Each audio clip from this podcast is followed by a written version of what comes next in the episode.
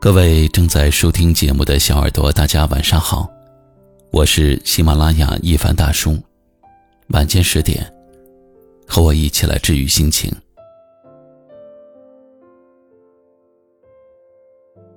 曾经看到过这么一个问题：有人问，当有一天一个人不爱发朋友圈了，你觉得会是因为什么呢？也看到过这样一句回答，让我非常的赞同。他说：“有些话，有些事，适合一个人默默的消化，因为怕关心我的人担心，也怕不关心我的人被打扰，仅此而已。”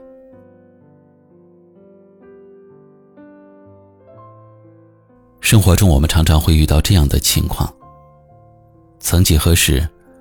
我们遇到一点小事儿，有一点小情绪，就想发个朋友圈，恨不得让所有的人都知道。但是后来呢，渐渐的发现，我们的悲喜其实并不相通的。网上看到过这么一段话，是这么写的：现在的人啊，难过了不敢直接说，要找一张图片。配一段文案，再配一首合适的音乐。坏的心情要拐好几个弯才能够把它发泄出来。成年人的朋友圈一半是欲盖弥彰的悲伤，一半是欲隐还显的悲喜，一半是此地无银的炫耀，一半是漏洞百出的低调。在乎你的人不需要通过朋友圈来了解你，不在乎你的人呢，又何必发出来给他们看呢？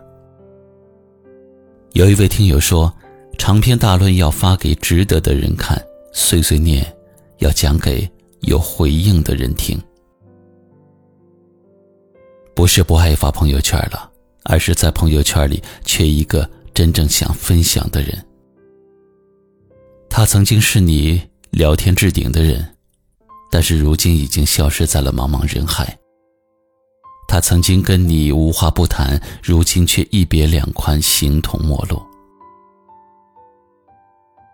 所以这个世界上的孤独啊，有很多种。想说有收回的话，伸出有缩回的手，敞开有封闭的心。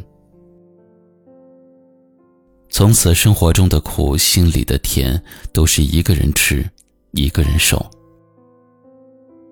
就这样吧，过得再不好，也要一个人挺住，勇敢的拍拍肩膀，对自己说：“其实我还可以。”自己的难过，自己翻篇。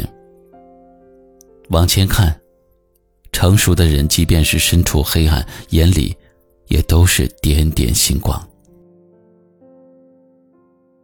今晚的分享就到这里了，感谢您的收听和陪伴，晚安。